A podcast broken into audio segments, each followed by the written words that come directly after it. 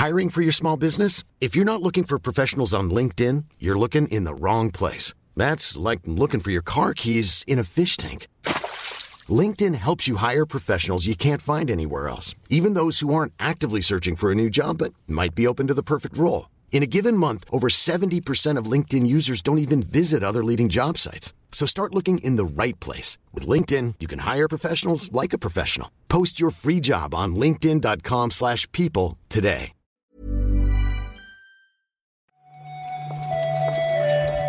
Buenos días, bienvenidas, bienvenidos a esta nueva recarga activa. Hoy es martes 18 de enero y vamos a repasar algunos titulares, algunas noticias del mundo del videojuego. Lo vamos a hacer con Marta Trivi. ¿Qué tal, Marta? Hola, Pep, ¿qué tal? Eh, la verdad es que aquí hace un día estupendísimo. En tu casa yo sé que no, no brilla el sol, pero aquí hace frío con sol, que para mí es el mejor tiempo. A mí me gusta también eso, ¿eh? Es verdad. No saber mirar por la ventana y no saber cuánto vas a tener que abrigarte. Y preguntárselo a Siri. Yo se lo pregunto a Siri, lo siento. Pero... Yo no, porque no soy una pija, pero que también me gusta lo de tener que mirar la temperatura.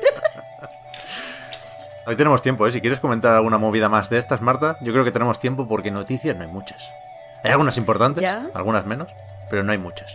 Yo, la verdad, no, desde que estoy en Night, pues no recuerdo un, un enero así como tan sosete, con tan pocas cosas de que hablar, con tan pocas cosas que jugar. Ya. Este, este 2022 ha empezado con decepción. Bueno, ahora lo miramos, ahora lo miramos.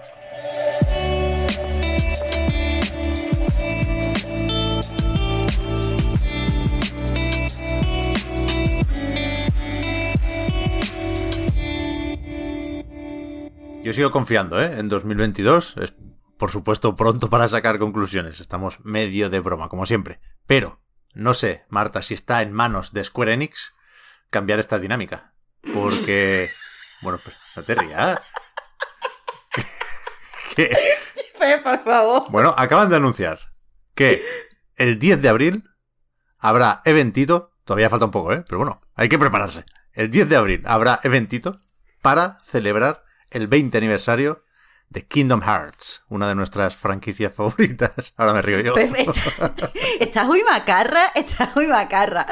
Eh, pero bueno, No. sí, lo han anunciado. Anda que no. Eh, lo han anunciado a través de, su cuenta de Twitter. Han sacado también eh, un vídeo en el que dan algunos detalles de que, eh, eh, o sea, de cómo va a ser este, este 20 aniversario. Por ahora sabemos que el 10 de abril pues se iniciará la celebración en, Tokio con un concierto con la música de la saga. Después habrá un evento de preguntas y respuestas con el equipo de desarrollo y pues en este contexto se va a celebrar una exhibición donde se va a ver, entre otras cosas, pues el arte de la saga.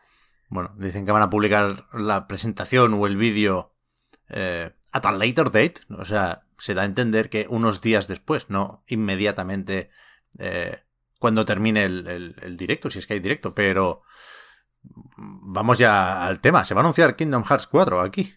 Uf. O habrá spin-off y remasterizaciones. Es que yo lo he visto ya. Kingdom, o sea, cuidado, no hace tanto del 3. Y anunciarlo no significa sacarlo, ¿eh? Ya sabemos que puede pasar mucho tiempo y pueden suceder muchas cosas. Pero todo lo que no sea eso no parecerá poca cosa en un evento de este estilo. Puede ser, no estoy yo ahora mismo en el mindframe de, de los fans de, de la franquicia, pero sí te digo, Pep, que normalmente el código cuando se va a hacer un anuncio grande es habrá sorpresas o habrá una serie de anuncios que no os podéis perder, hay como una serie de códigos para indicar que habrá noticias y todo lo que se está comunicando parece más bien eh, homenaje. Ya. Pero bueno, de aquí al 10 de abril hay tiempo para, para inflar todo esto. Pero Bueno, bueno, lo vamos anunciando aquí en el recarga. O sea, yo, yo soy partidario de la cautela, ¿eh? En estas situaciones, pero me, me sorprende que lo anuncien con tanta antelación, por ejemplo, que faltan tres meses para esto, ¿eh? Hombre, pero no sabemos, Pep, si esto viene de porque la gente tiene que sacar entradas si está allí eh, en Tokio y va a disfrutar del concierto. También es verdad. Pero esto habrá público y todo. Bueno, puede ser, claro. Yo tengo un poco de ganas de Kingdom Hearts 4 Marta. O sea, Está muy provocador, no. muy provocador. pero que es un, es un evento. Yo ya sabes que lo que quiero yo son pepinazos. Me toquen a mí o no, pero yo quiero importancia, valor añadido, todas estas cosas. Eh, pero bueno, ya, ya veremos, ¿eh? que falta mucho. Una noticia rápida y fácil antes de meternos en el fango de Activision Blizzard. Ha anunciado Capcom que llevan 8 millones de copias vendidas de Monster Hunter Rise, coincidiendo con el lanzamiento de la versión para PC. Poco que decir aquí, eh, simplemente sigue siendo desde luego un pepinazo, se ha cogido muy bien, o sea, la acogida en Steam ha sido bastante buena, salió, recordemos, eh, el pasado día 13 y nada, lo que le quede todavía por vender. Creo que de entrada podemos suponer que han vendido algo así como medio millón de copias. No había una cifra, lo he leído por encima antes, ¿eh? no tengo la pestaña, perdonadme. Pero creo que en la última actualización había 7,5 millones de Monster Hunter Rise vendidos que correspondían a la versión para Switch. ¿eh? Con lo cual, podemos suponer que la mayor parte de este incremento viene por, por Steam. Pero, pero sí que sabíamos ¿eh? que, está funcionando bien por el número de jugadores eh, concurrentes. Así que, a tope con, este Monster Hunter. Y mira, yo no tengo ninguna prisa ¿eh? por empezar con lo de Activision Blizzard. Lo decía antes y no recordaba que podemos mencionar una entrevista a Phil Spencer, que estuvo hablando con la gente de IGN, y le preguntaron, cómo no, por, por Spartacus, por la que parece que podría ser la respuesta de Sony o de PlayStation al Game Pass. Y dijo Phil, yo creo que lanzó alguna pullita, pero bueno, tampoco quiero ver dónde no hay. Pero sobre todo dijo que no, no, considera que esto sea una validación de su modelo de negocio, sino una inevitabilidad. Suena un poco a Thanos esto. A ver, creo que lo interesante aquí de, la entrevista es que, evidentemente, eh, Phil Spencer tiene conocimiento de qué está haciendo la competencia, es normal, o sea, Sony también tiene conocimiento de qué se está cociendo en Xbox. El que no rechace contestar o, en que, o el que no diga yo no creo que eso está pasando o algo, sí que pues nos confirma que los planes son, son eso, no lo confirma si aún necesitábamos confirmación. Pero por lo demás, eh, yo aquí veo a Phil Spencer haciendo como el humble bragging, este que se habla en las redes. la falsa modestia. este de, bueno, eh, a mí a mí que me parece que esto era como de cajón y es como que sí, Phil, que eres muy listo, tío. Eh, pero por otro lado, Estoy, de acuerdo con él, quiero decir, sí, sí, que me parece que todo apunta a que había que ir ahí, pero sí, sí. córtate. Que, que, él, de hecho, habla, dice que, que, no quiere que parezca que ellos tienen todas las respuestas en Microsoft y de hecho necesariamente es medio incómoda la situación, porque le preguntan por un servicio de la competencia que, pues, ¿qué va a decir? tiene que necesariamente hacer eh, papelón del bien queda. Pero que hay un punto de, de pullita. Y, creo que es lo que tiene que hacer, ¿eh? Porque dice Phil que esto es lo normal, que lanzar juegos en PC, refiriéndose al estreno de God of War también en Steam, es lo normal, y que dice que lo que cabría esperar de Spartacus es que eh, tenga juegos de lanzamiento, llegue de alguna forma al PC. Quiero decir, cosas que probablemente Phil sospecha que no va a hacer Spartacus para fomentar la comparación con Game Pass en la que, en ese sentido, Game Pass sale ganando, ¿no? Y también habla de... eso, eso me parece bien tirado. Y, ya digo, ¿eh? a lo mejor veo yo confrontación donde no la hay, pero habla de ser transparentes con la estrategia de la llegada de juegos al PC, que creo que es un melón que tiene que abrir Sony y que no lo ha hecho de ninguna forma. Precisamente eso te iba a decir, que aquí es donde sí me parece que puede, que puede darse pisto Phil Spencer, ¿eh? me, alegro que lo haga porque todo lo que sea mejorar la comunicación y que la gente sepa en qué está invirtiendo, está bien. Pues sí. Y ahora sí, hasta aquí las bromitas, porque eh, en The Wall Street Journal volvieron a hablar ayer de Activision Blizzard y publicaron un reportaje diciendo que desde que empezaron todas las acusaciones y todo el jaleo con las demandas y demás en verano del año pasado, eh, han salido una representante, una portavoz de Activision Blizzard habla de salidas, no necesariamente de despidos. Han salido de la compañía unos 40 trabajadores. Y se dice eh, en el Wall Street Journal, cosa que desmiente o niega la portavoz, que estos datos se tendrían que haber publicado a finales del año pasado, pero Bobby Kotick dijo, no, no, no, esto no lo publicamos porque da a entender que la situación aquí es peor de lo que realmente es o de lo que nos interesa que parezca.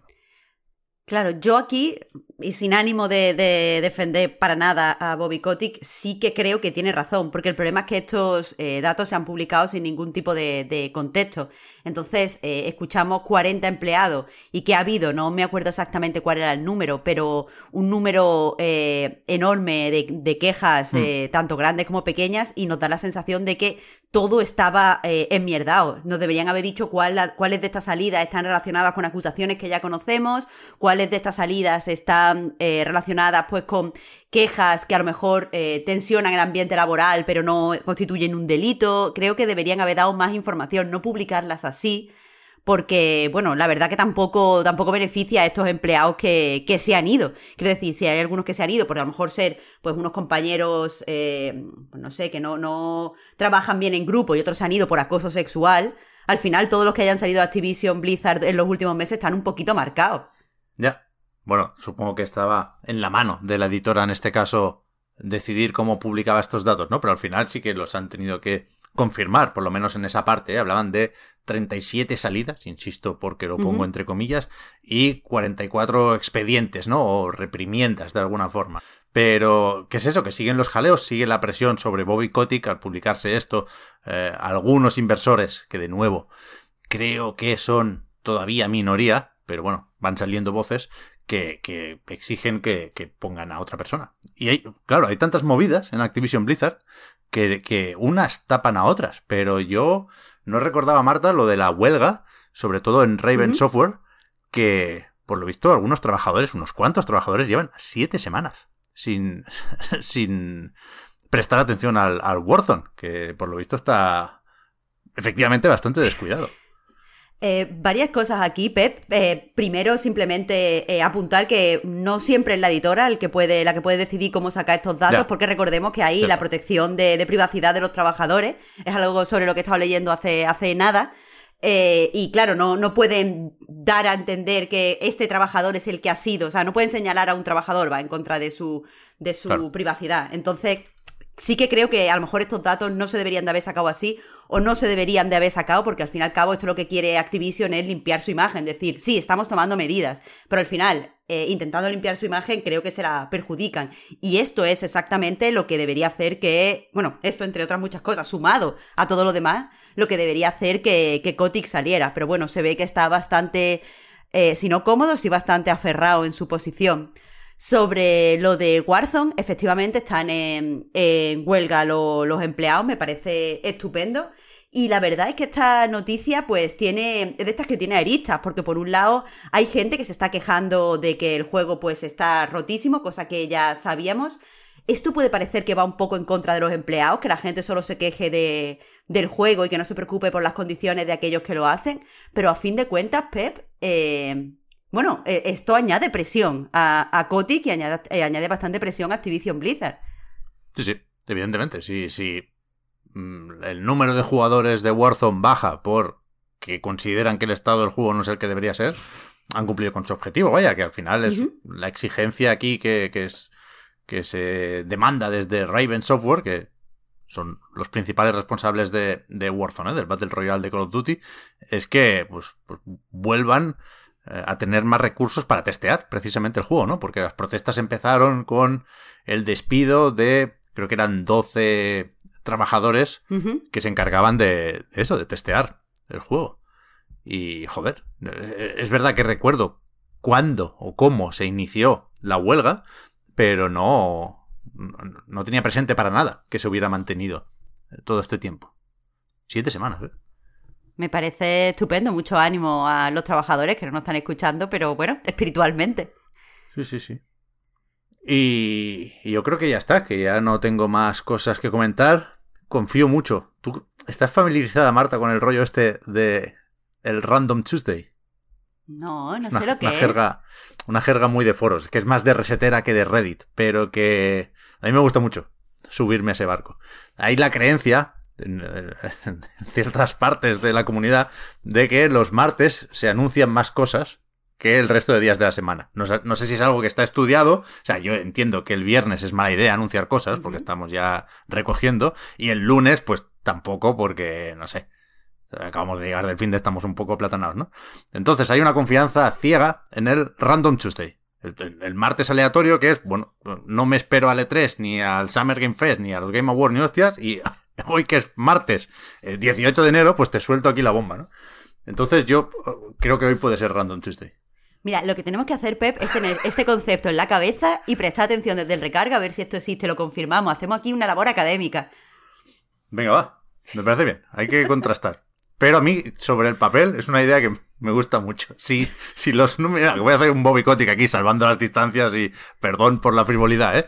Pero si sale que se anuncien más cosas el miércoles, no lo publicamos. Nosotros tenemos que defender. Tenemos que defender el Random Tuesday. Nosotros siempre en internet, nunca fuera. Siempre con, siempre con la ilusión. Es que no quiero abrir ese melón otra vez, pero.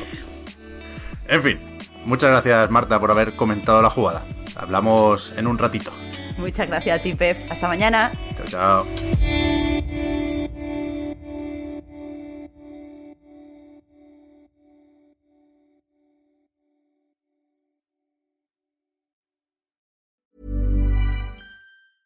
Hi, I'm Daniel, founder of Pretty Litter. Did you know cats tend to hide symptoms of sickness and pain? I learned this the hard way after losing my cat, Gingy. So I created Pretty Litter, a health monitoring litter that helps detect early signs of illness by changing colors, saving you money and potentially your cat's life. Pretty Litter is veterinarian developed, and it's the easiest way to keep tabs on your fur baby's health right at home. Go to prettylitter.com and use code ACAST for 20% off your first order and a free cat toy. Terms and conditions apply. See site for details.